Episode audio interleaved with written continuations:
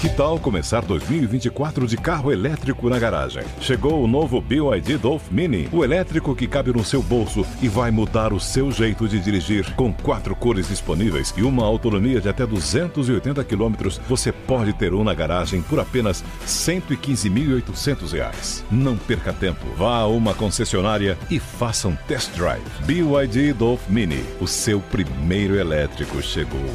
No trânsito, escolha a vida.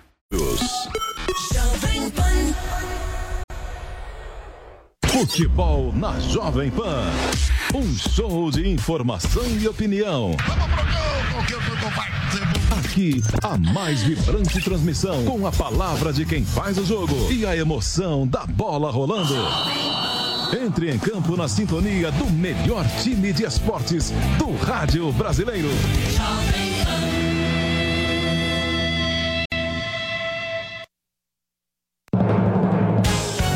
Emissoras brasileiras da Rádio Pan-Americana. Jovem Pan. Jovem Pan São Paulo. AM ZYK 521. 620 kHz. FM 100,9 MHz. Jovem Pan News Brasília. ZYH 709. 750 kHz. Jovem Pan News São José do Rio Preto. ZYK 664. 900 kHz. Jovem Pan News Águas Lindas de Goiás. ZYR 232. 107,9 MHz. E mais 80 afiliadas em todo o país. Você também pode ouvir a Jovem Pan no seu smartphone ou tablet, através do aplicativo para iOS, Android e Windows Phone. Ou pelo portal jovempan.com.br. Jovem Pan, a rádio do Brasil. Pra cima deles, entrevistas, informação de bastidores. O time de comentaristas da Jovem Pan reunido para analisar os fatos da semana. Pra cima deles. Olá, uma ótima tarde para você. Seja muito bem-vindo. Sexta-feira, 16 horas, hora daquele nosso bate-papo semanal de repassar os principais assuntos da semana. Esse é o Pra Cima deles, ao vivo para toda a rede Jovem Pan News. E eu convido você também a participar. Vamos subir a tag Pra Cima deles no Twitter. Eu vou acompanhando tudo que vocês vão escrevendo e, inclusive, repasso as perguntas para os nossos convidados. Para quem está nos acompanhando em imagens pelo YouTube, pelo Facebook, tem aí também o WhatsApp da PAN, 931 17 0620, de novo 9 31 17 0620, usando o DDD 011 aqui de São Paulo, você pode mandar o seu vídeo que a gente também reproduz por aqui. Hoje eh, eu tenho a companhia aqui no estúdio de vidro do ministro Ricardo Salles do Meio Ambiente, a quem desde já agradeço pela gentileza de ter atendido o nosso convite. Ministro, tudo bem? Tudo bem, você. Também o meu parceiro Augusto Nunes já está por aqui, Augusto. É um prazer, como sempre, e, sobretudo, entrevistando o nosso ministro. Plugados conosco, Zé Maria Trindade, direto de Brasília. E aí, Zé? Aí, semana pesada, cheia como deve ser. É isso mesmo, Silvio. Vamos lá. Rodrigo Constantino, também apostos? Também, Silvio. Tamo aqui, tamo aqui, vamos com tudo. Então vamos lá, pessoal, vamos pra cima deles? Pra cima deles.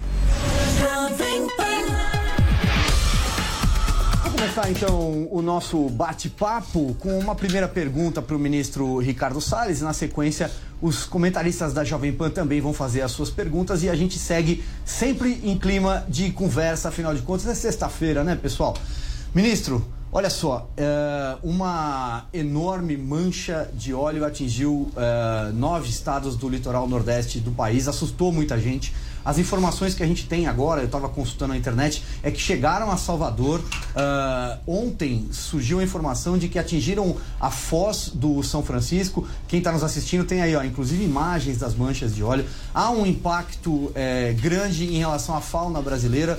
Muita gente acompanhou o noticiário é, em imagens ao longo da semana. Tartarugas, é, entre outros aspectos. É, e surgiu a informação, a Petrobras em, em consórcio, ali, com apoio da Marinha e também do Ibama, evidentemente investigam o caso e que, de que se trata de petróleo, de que se trata de óleo cru. E que esse material não seria produzido pelo Brasil. As primeiras informações dão conta de que um navio venezuelano teria despejado, teria vazado esse conteúdo ao longo da costa brasileira. Eu pergunto para o senhor se essa afirmação que eu acabei de fazer conforme a, a, a, o noticiário tem divulgado, ela já é comprovada. De fato, se trata de um vazamento de um, um navio da Venezuela. E qual é o impacto? Já dá para ter certeza da dimensão do estrago causado pra, não só para as nossas praias, mas evidentemente para a nossa fauna também.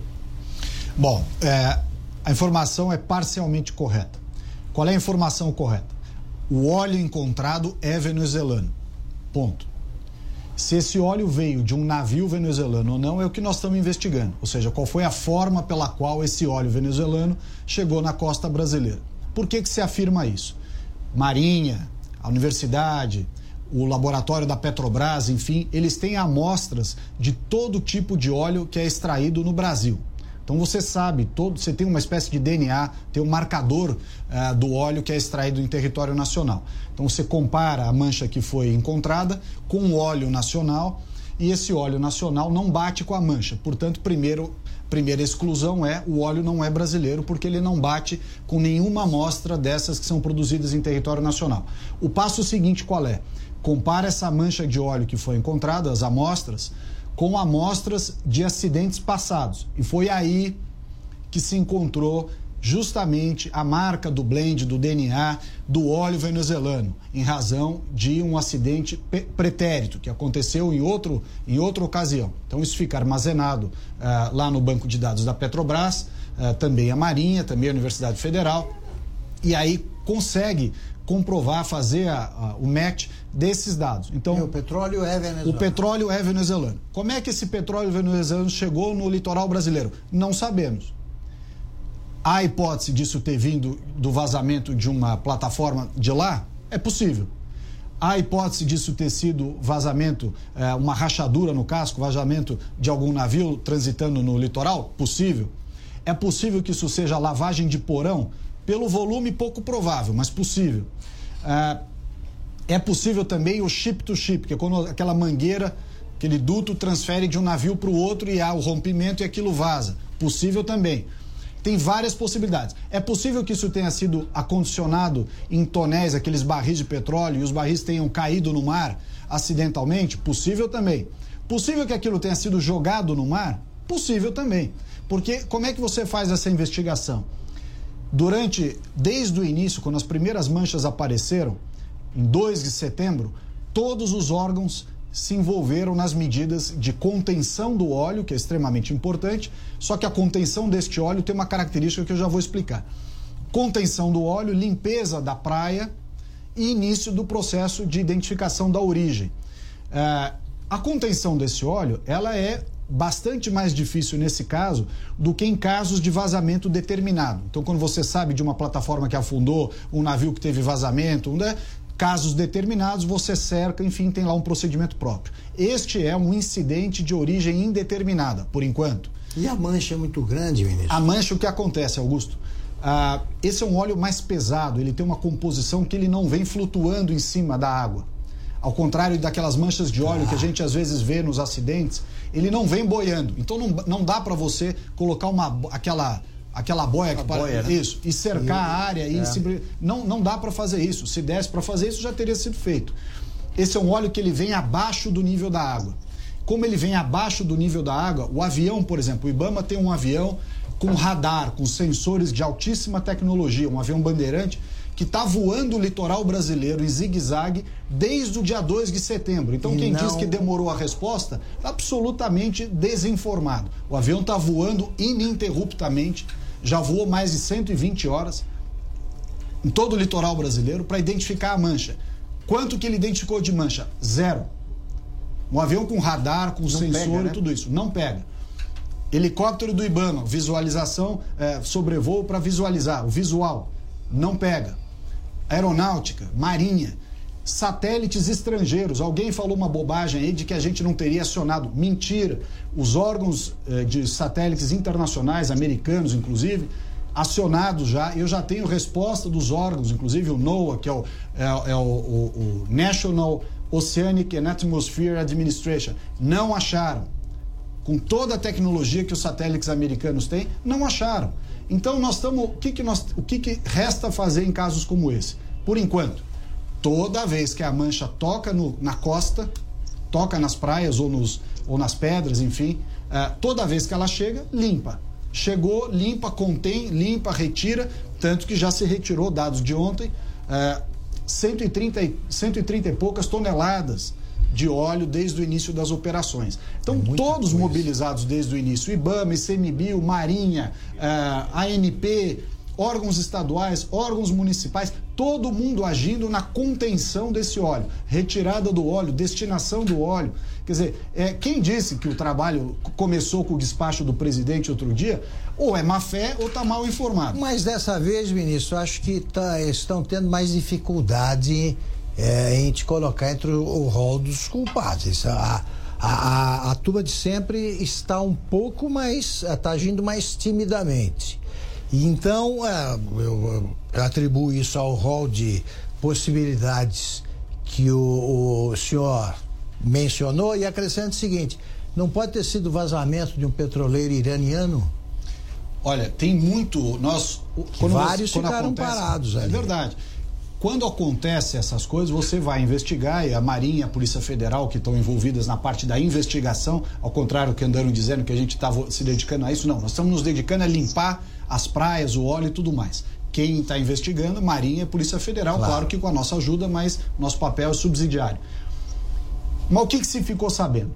Há um mercado informal, um contrabando, navios fantasmas, que é o que chamam aí no mercado, que circulam com o óleo venezuelano Venezuela. por baixo dos panos por aí. aí. E vai para vários destinados. Então, navios de bandeiras diferentes, países diferentes. Isso. Esse mercado aí, é, é, su, o submundo do tráfico de, de petróleo, óleo, inclusive, é, empresas de países diferentes, as transportadoras, com navios também de bandeiras diferentes, muitos navios, inclusive, sem o sistema de rastreamento. Ou seja, para simplificar, sem o GPS. Ah, para passar. Navegando, navegando navio, navio fantasma. Mesmo. Navio é, para não ser detectado mesmo. por ninguém. É.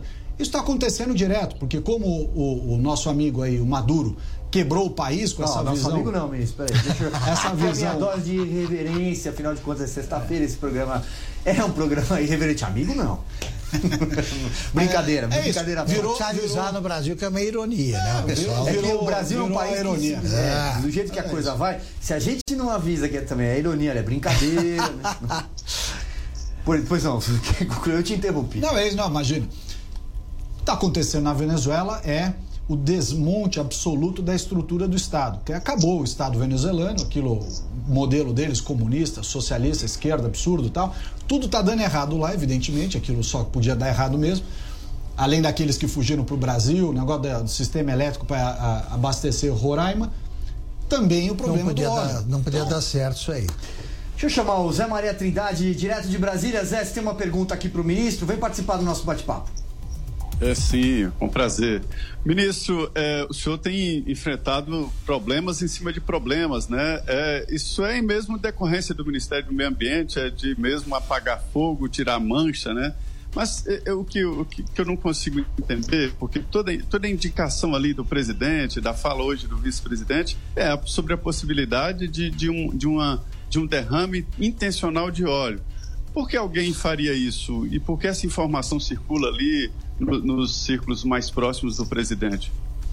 Olha, todas as hipóteses é, são consideradas. Nenhuma pode ser afastada a priori. A investigação é, não apontou culpados ainda e está fazendo correto isso, porque é, nós temos muita responsabilidade com esse assunto mas essa hipótese de derramamento é, proposital é uma das hipóteses que se coloca. Você pergunta por quê? Ora, por diversas razões. Há a intenção de conturbar a, a questão ambiental brasileira? É possível. Para também atrapalhar o leilão do pré-sal? Também é possível. Tem N hipóteses. Estamos dizendo que são essas? De maneira nenhuma. Tanto que nós estamos fazendo a investigação com todas as possibilidades, acidente lá na origem, acidente no transporte, é, rachadura, transferência, lavagem de porão, quer dizer, todas as hipóteses sendo contempladas, nenhuma delas sendo assumida com precipitação, com assodamento, tentando montar justamente a cadeia de investigação. Para isso, inclusive, nós temos o rastreamento de todos os navios que passaram no litoral brasileiro neste período eh, que antecede ali, mais ou menos 28 de agosto em diante vai afunilando aqueles que, eh, tendo passado no litoral, também podem ter tido contato com o petróleo venezuelano, seja porque passaram por lá para abastecer, porque são navios que normalmente atendem o mercado da Venezuela como origem ou destino, enfim, há critérios da investigação que vão avançando no afunilamento de quais são as Em possibilidades. quanto tempo isso deve estar resolvido, ministro? Dá para prever? Não, não, sei se dá para dar uma data, Augusto. Não. O fato é que a investigação avançou muito. Desde o início do 2 de setembro até agora, essa, essa vistoria toda, essa análise, esse screening, né, de todo, todo mundo que trafegou no, no, no litoral brasileiro ou em águas internacionais próximas ao Brasil excluído eventualmente aqueles que não foram detectados pelo sistema, e aí precisa de uma investigação maior. Para isso, a Guarda Costeira Americana está desde o início uh, ajudando o Brasil, nós também com o NOAA, com o EPA, que é o órgão ambiental americano, enfim, estão todos os esforços sendo feitos para conter a, a, mancha de óleo, para identificar os culpados e tentar resolver esse problema, que é um problema muito grave realmente.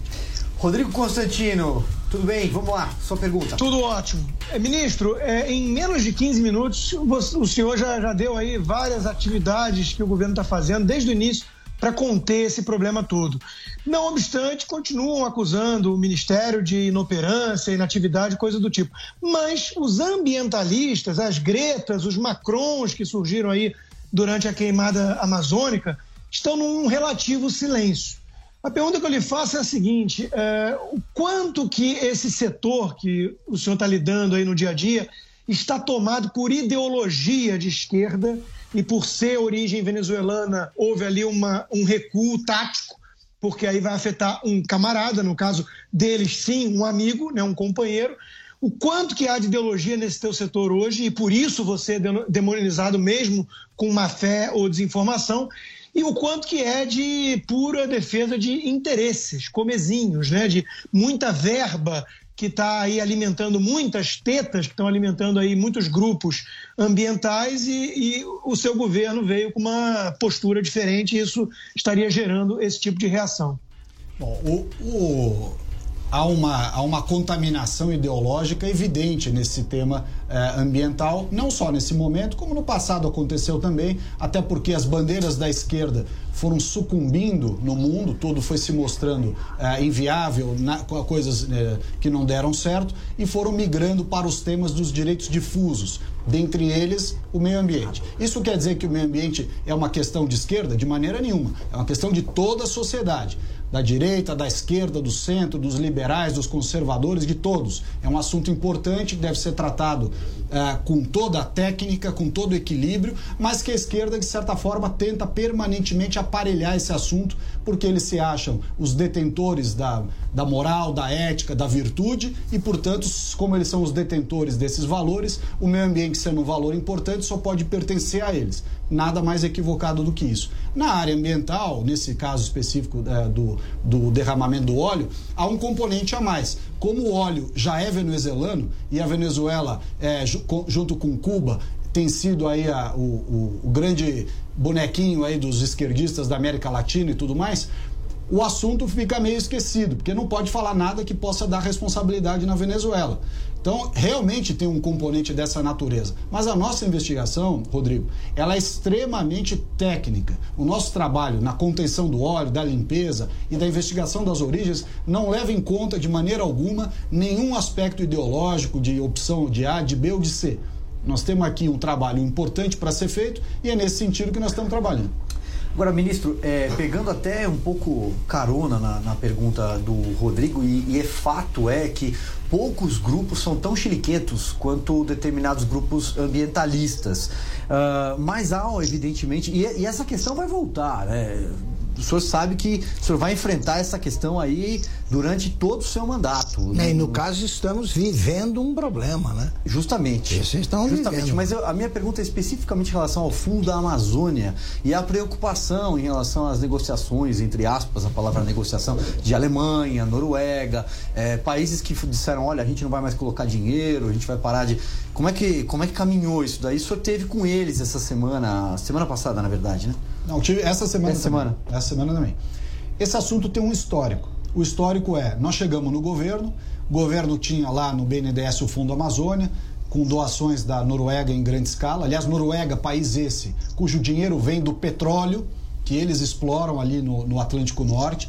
Portanto, o fundo soberano que deu essa riqueza, essa prosperidade para a Noruega vem do petróleo, é bom sempre dizer, ah, e da Alemanha que prova que o petróleo, inclusive, pode ser explorado de maneira correta, como a Noruega faz, gerar riqueza e melhorar o nível do país, enfim, melhorar para toda a população. Mas o fundo, o fundo Amazônia tinha, então, essa doação maior, 90 e poucos por cento. Noruega, eh, quase 10%, 8% a Alemanha e um pouquinho de Petrobras, bem pouco.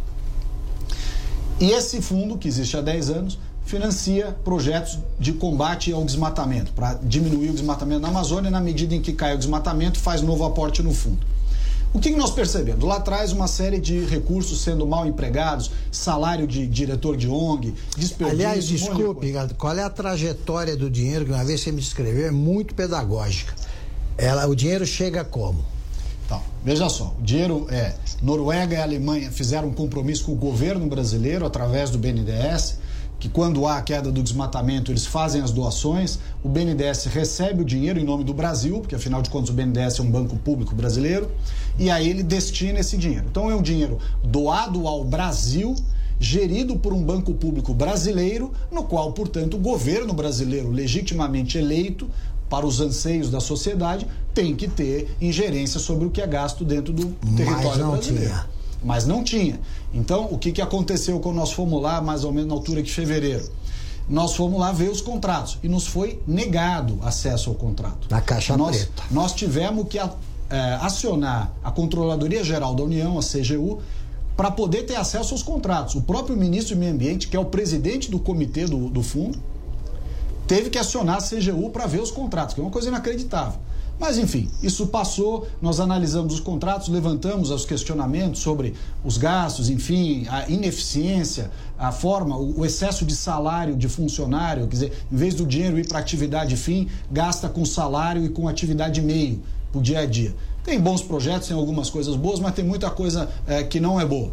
Então, nós sugerimos uma melhoria da governança. E a turma chiou, não quis, e nós dissemos, bom, nós temos um impasse aqui. Ou muda a governança do fundo, ou o fundo, desta forma como está sendo gasto, não pode continuar.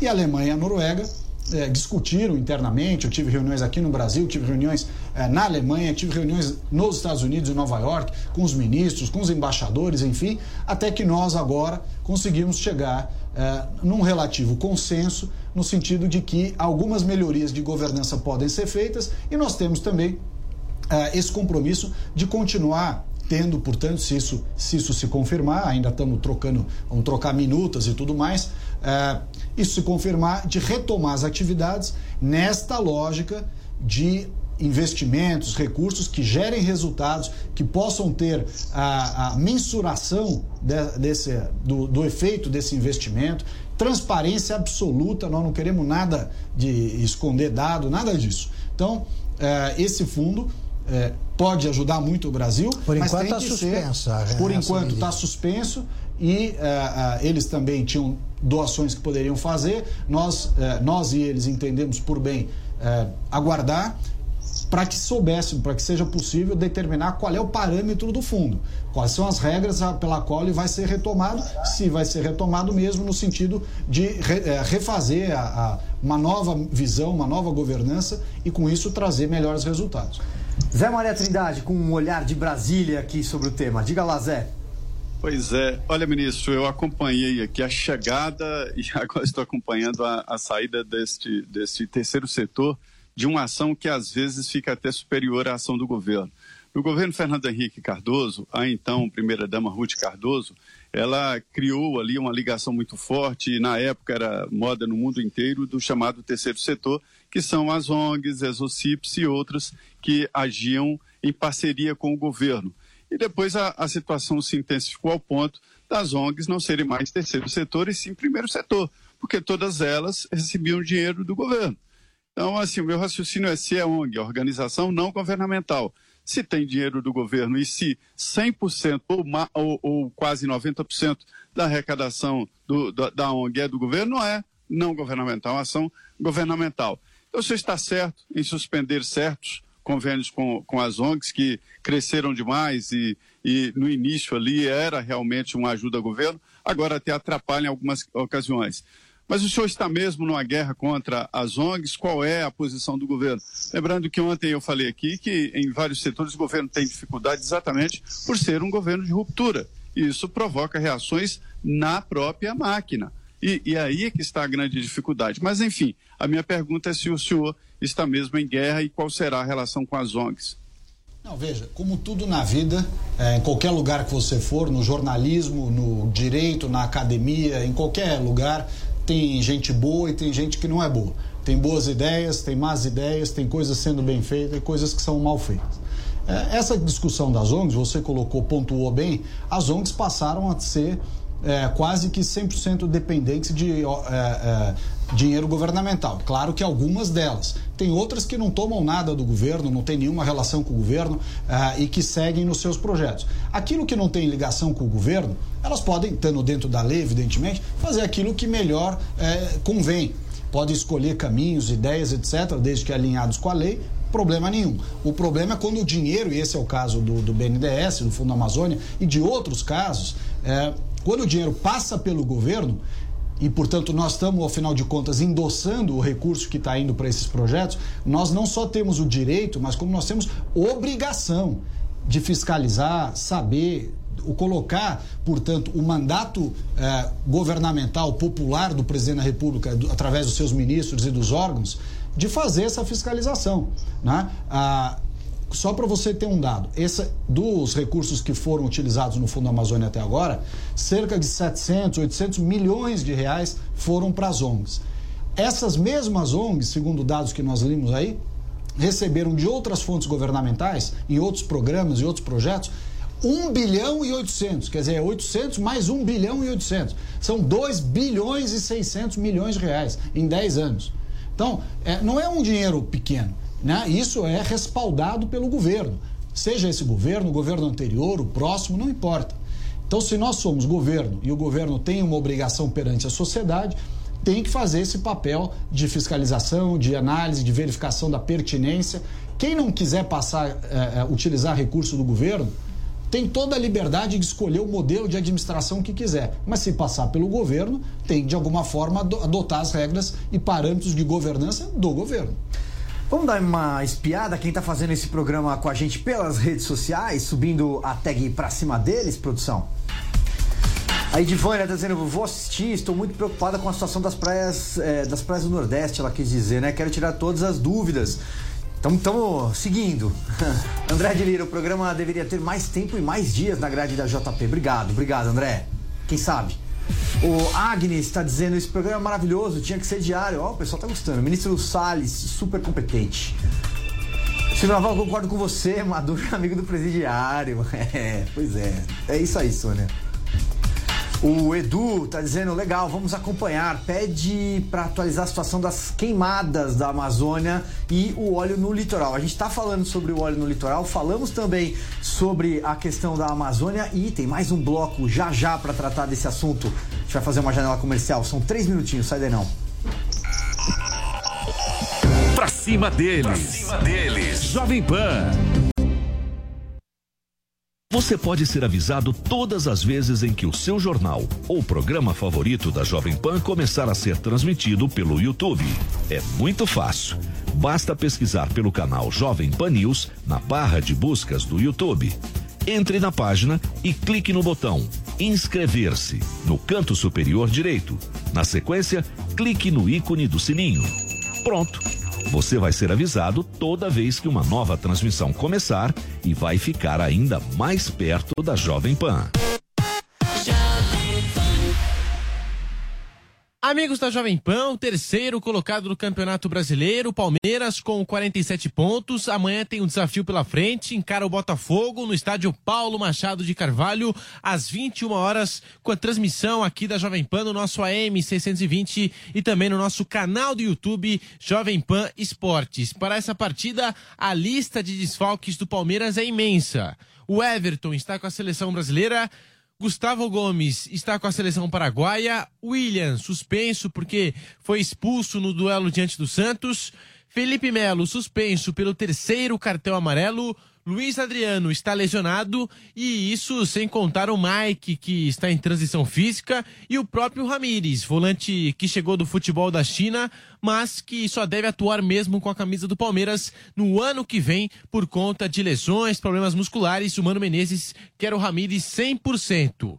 Dessa forma, o provável Palmeiras deve ir a campo com Fernando Praz no gol, Marcos Rocha, Luan Vitor Hugo e Diogo Barbosa. No meio de campo, Thiago Santos, Bruno Henrique e Gustavo Scarpa. Na frente, Dudu, Zé Rafael e Borja, ou Daverson ou Henrique Dourado. Há essa indefinição no ataque do Palmeiras, porque o William está suspenso, o Luiz Adriano também está fora lesionado, e aí sobram essas opções para o técnico Mano Menezes. Daverson, Borja ou Henrique Dourado. O Daverson não vive grande fase, Borja também não vive grande fase e assim Henrique Ceifador, Henrique Dourado ou Ceifador deve ser o titular do Palmeiras, fazer o seu primeiro jogo, a sua reestreia pelo Verdão, ele que jogou no Porco em 2014, voltou esse ano, mas ainda não teve nenhuma oportunidade. Henrique então deve atuar diante do Botafogo. Essas então são as informações do Palmeiras aqui na programação da Jovem Pan.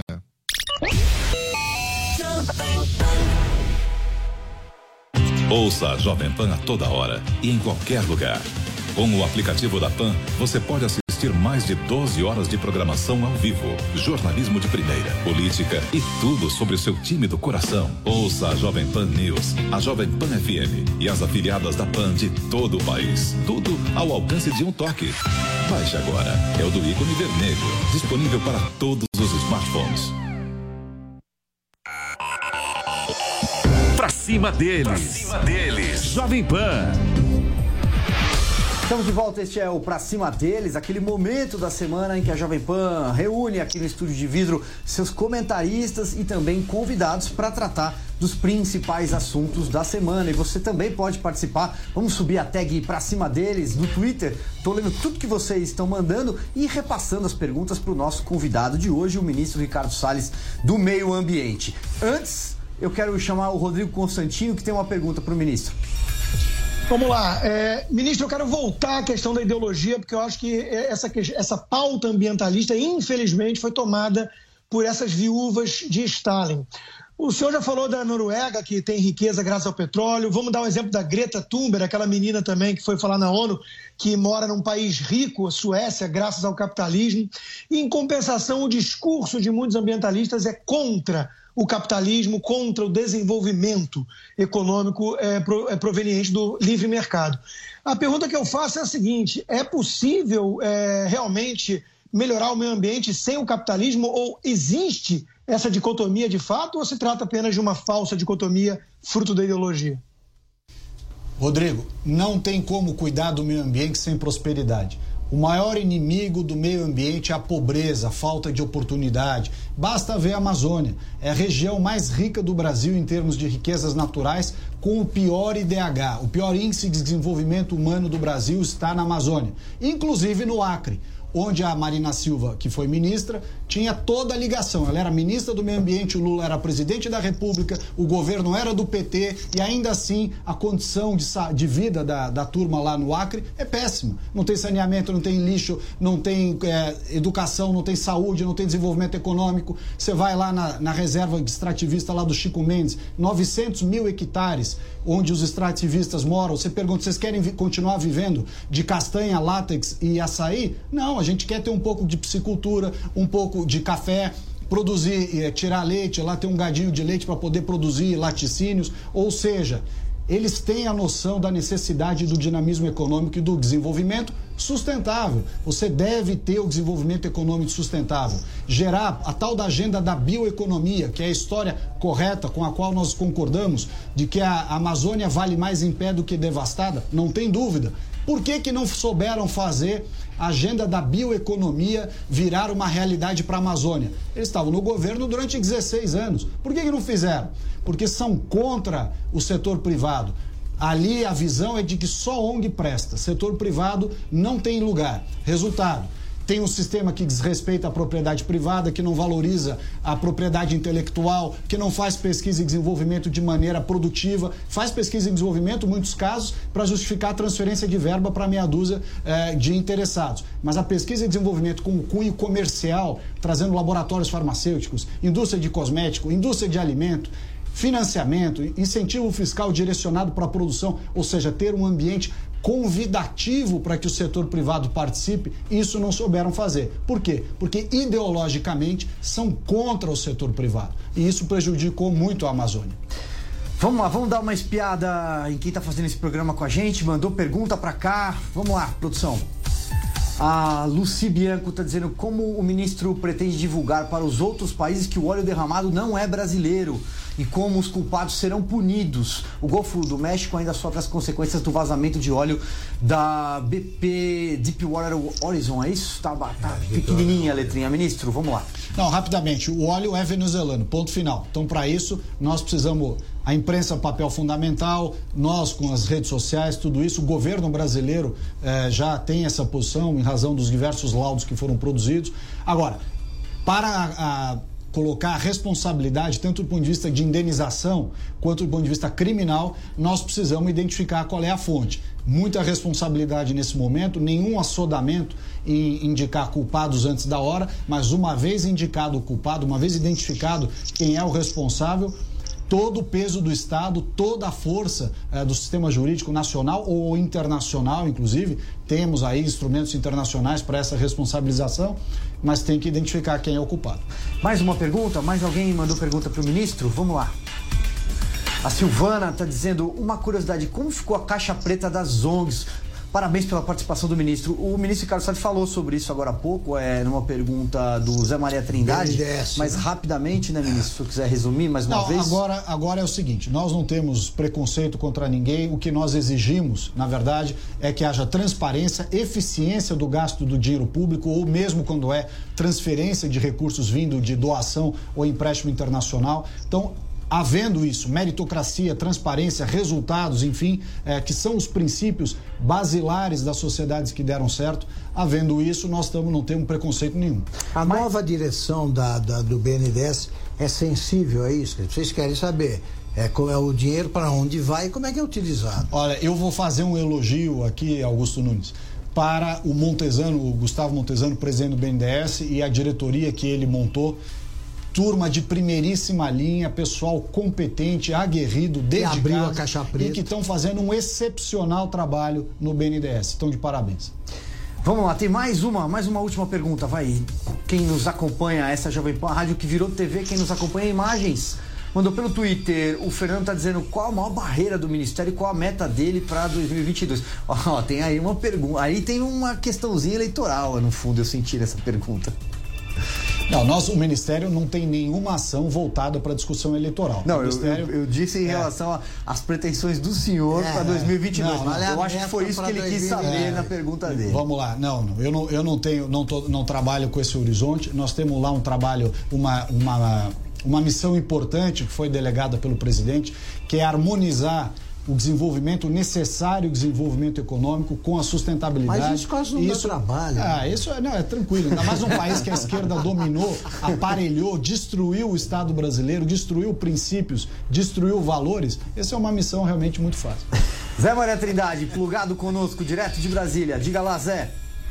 É, é, exatamente sobre isso que eu queria falar. Olha, ministro, eu estou certo de que o debate agora no Congresso Nacional é sobre essa novidade de encarar de uma vez por todas a reforma do Estado, seja a reforma administrativa.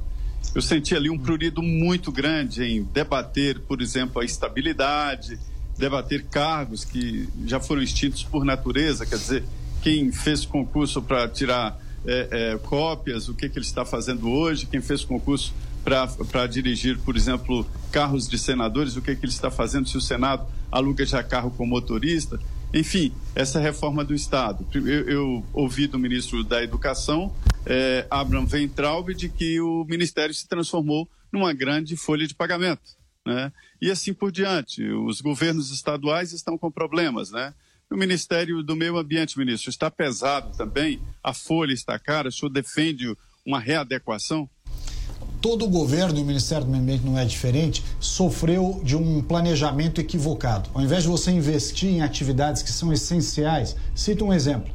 O IBAMA e o CMBio têm uma missão, uh, tem uma, o IBAMA o cuidado com licenciamento ambiental, fiscalização e tudo isso, o ICMBio, o cuidado com as unidades de conservação, todo esse trabalho dos parques. Nós estamos aqui fazendo um esforço grande para fazer a concessão dos parques, passar para o setor privado, aumentar a visitação. Né? Nós temos uma visitação muito baixa nas unidades de conservação brasileiras.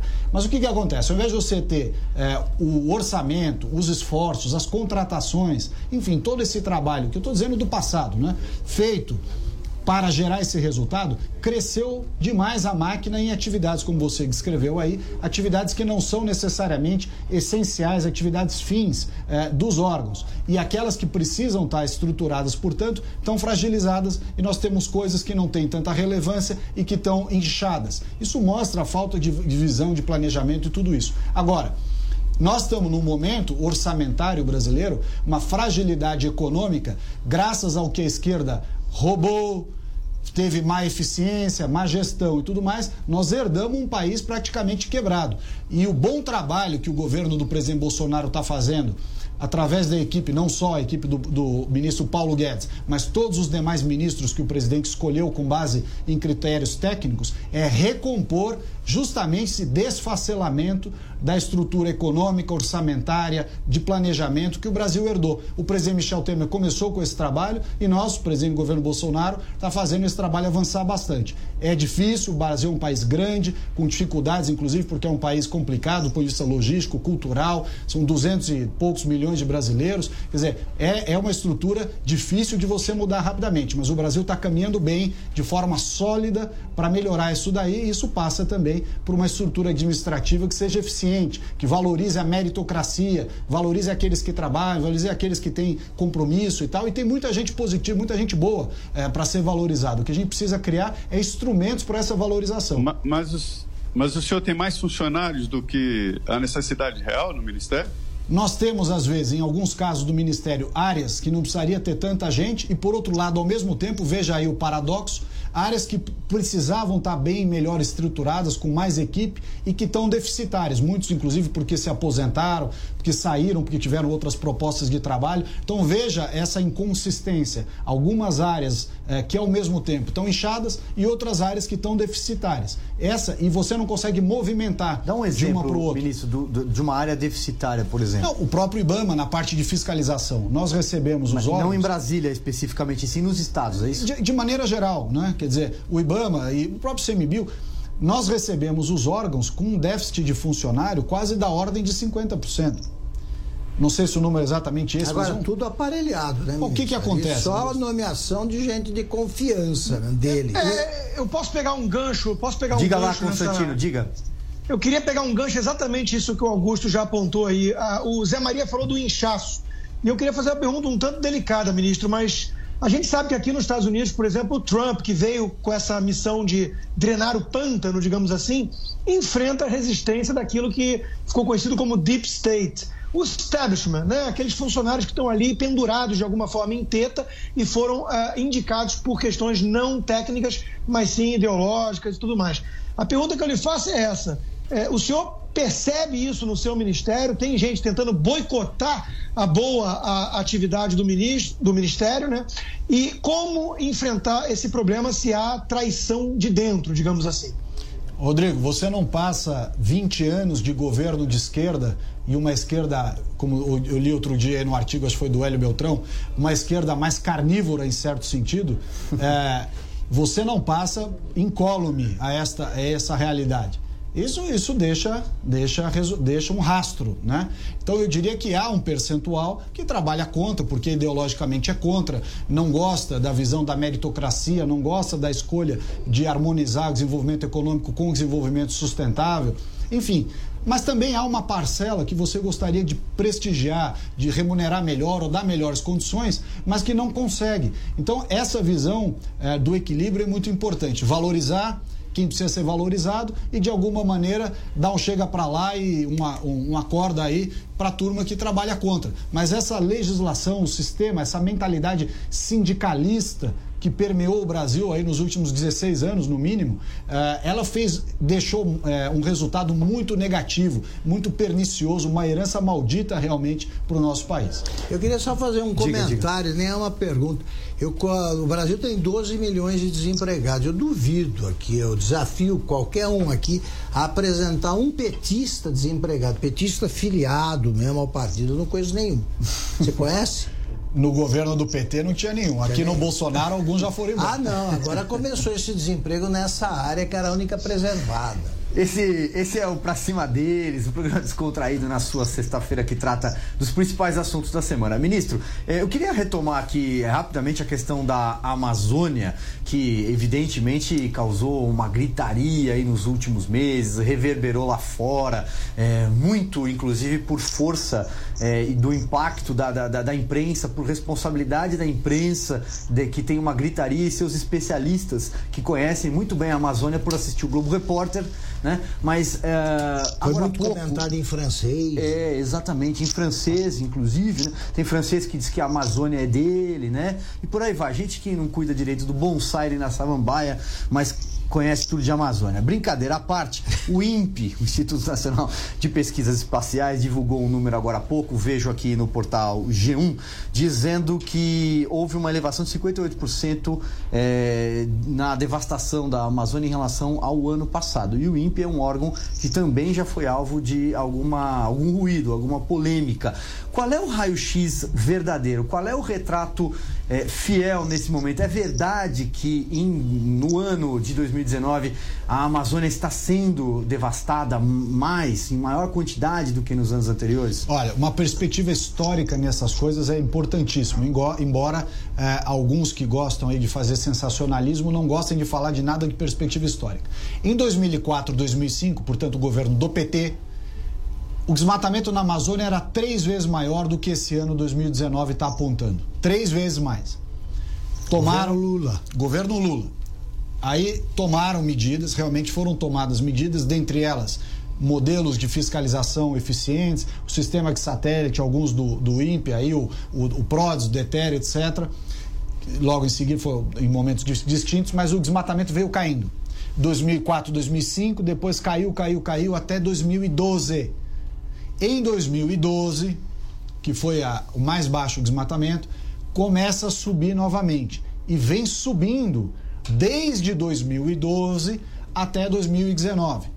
Portanto, a pergunta correta. Desmatamento ilegal. Desmatamento em geral. Desmatamento em geral. Ile... em geral.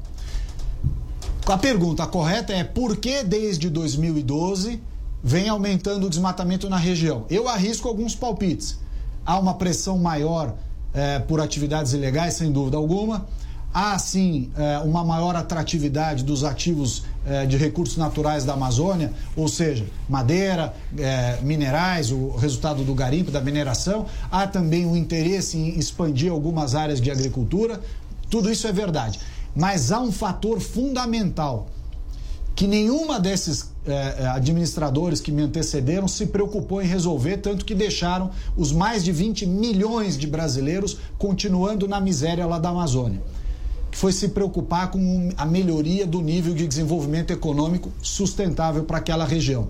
E se você não dá oportunidade para as pessoas terem atividades compatíveis com a preservação ambiental, com a sustentabilidade, se você não cria este ambiente favorável à atração do investimento privado, geração do emprego e da renda, você joga essas pessoas para a ilegalidade. É um convite para elas serem cooptadas pelas atividades ilegais. É um convite para que elas avancem sobre a floresta. Portanto, é preciso tomar cuidado para não dar soluções simplistas para problemas que são complexos. Aliás, tem um vídeo interessante circulando aí no WhatsApp do ambientalista Simplório, é um jornalista português, eu acho que faz uma, uma descrição do que, que é o ambientalista simplório.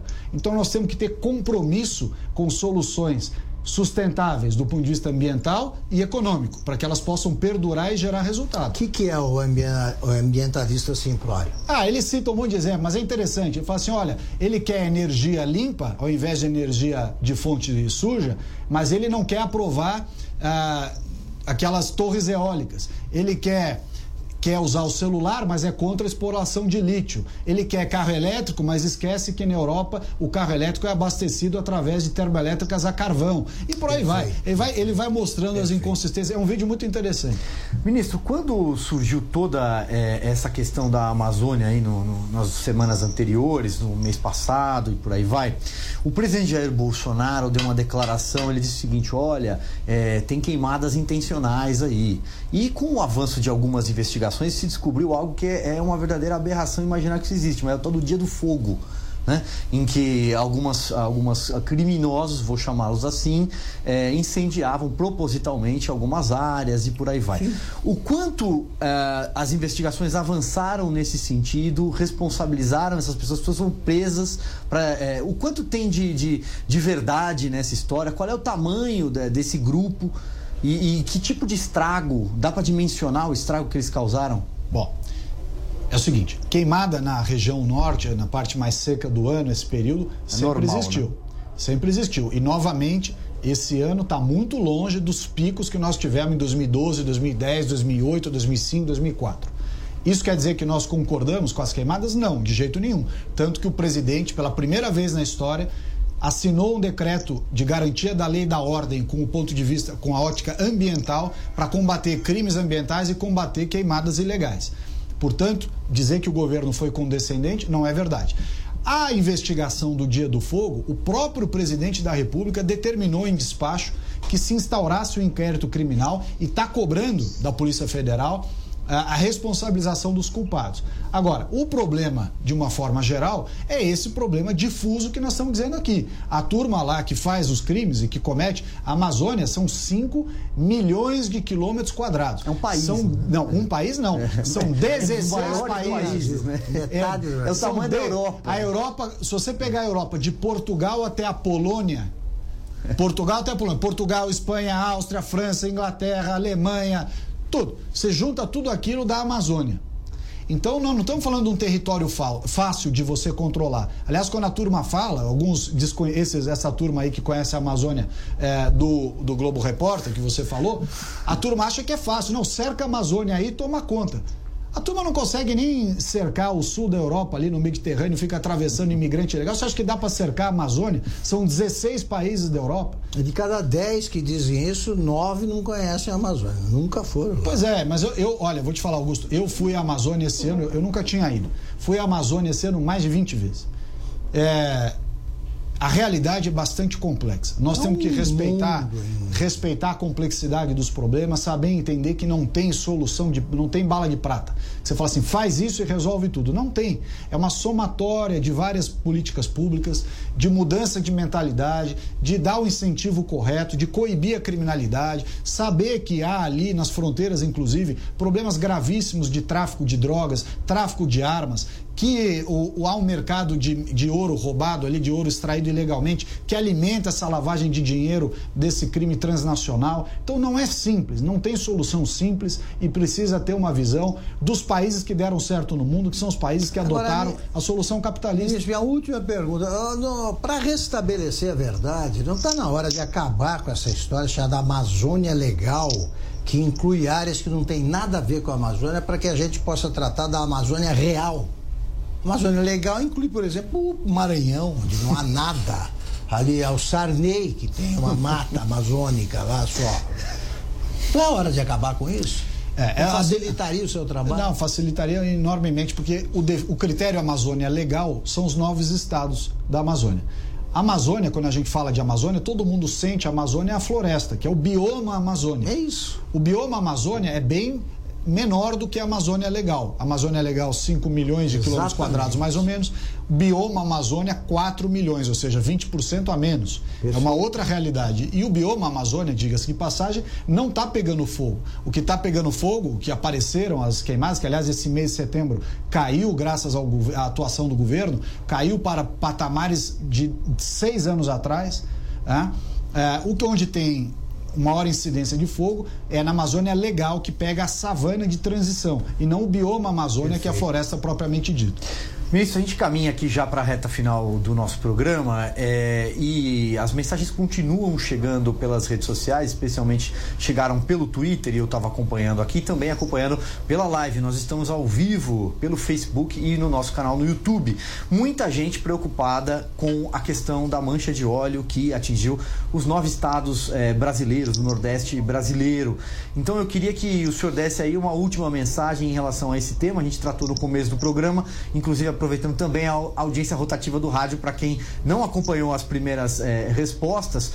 É, qual é a situação, um, um desfecho aí é, da parte do senhor em relação à mancha que de óleo é, venezuelano que atinge o Nordeste brasileiro. Então vai, vamos, vamos aos fatos de maneira bem objetiva. É petróleo venezuelano, não é brasileiro. Ele começou a aparecer em vários pontos diferentes do, do litoral a partir de 2 de setembro. As equipes de IBAMA e CMBio, governos estaduais, Marinha e municípios atuam, estão atuando desde o início, nada ficou parado.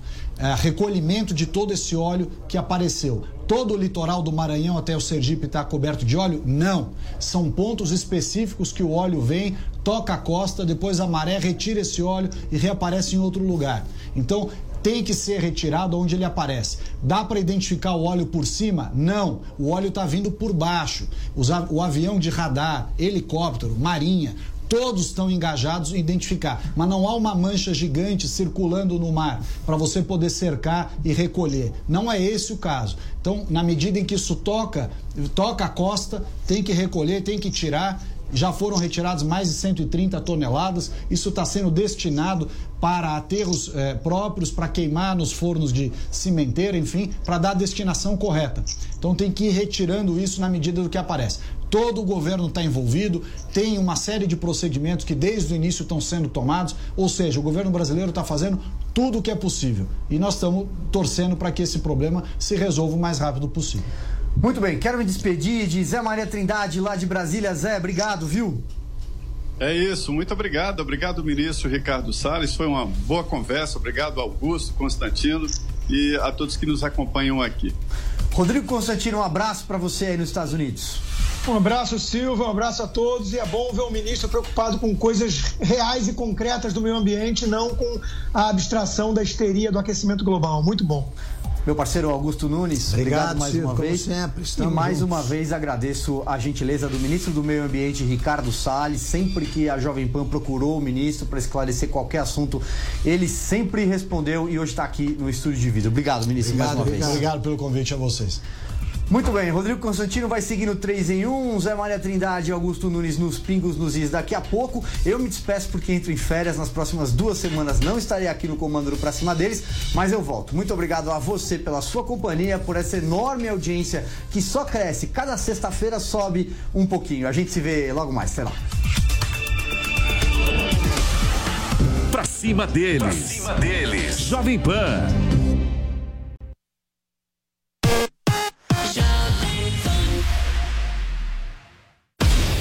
Aconteceu? Está aprovado. Votaram sim. Passam pelo microfone Jovem Pan. É o Brasil! Brasil! Campeão da Copa América 2019. Onde está a notícia? Está o microfone Jovem Pan. A polícia do Rio de Janeiro faz mais uma grande apreensão. A Venezuela sofreu um novo blackout. O ministro Ricardo Lewandowski. Olha, depois Supremo... da polêmica gerada pelas críticas do presidente Jair Bolsonaro. Hoje eu falo de Washington, capital dos Estados Unidos. E a melhor análise, com um time de comentaristas que não deixa passar um detalhe. O governo vem estimulando a concorrência através da. Se o presidente não fosse o pai de Eduardo Bolsonaro, ele seria cogitado para ocupar a principal embaixada do país no exterior. A quebra do sigilo bancário que muita gente já está comentando como se fosse algo que pudesse acontecer sem autorização judicial. Repetindo, nenhuma transcrição de conversas atribuídas a Sérgio Moro. É, governos são eleitos de maneira democrática e é lícito e legítimo. Eu acho que o Brasil fica com essa conversa, é, é muita lei e pouca vergonha. Mas escuta, vamos deixar claro aqui. Na Jovem Pan, você ouve e entende a notícia com um time imbatível de comentaristas. Você pode ser avisado todas as vezes em que o seu jornal ou programa favorito da Jovem Pan começar a ser transmitido pelo YouTube. É muito fácil.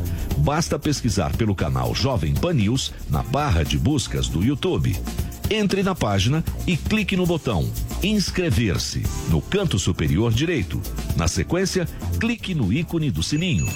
Pronto! Você vai ser avisado toda vez que uma nova transmissão começar e vai ficar ainda mais perto da Jovem Pan.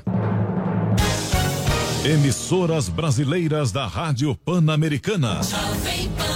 Jovem Pan São Paulo, AM ZYK 521, 620 kHz, FM 100,9 MHz. Jovem Pan News Brasília, ZYH 709, 750 kHz.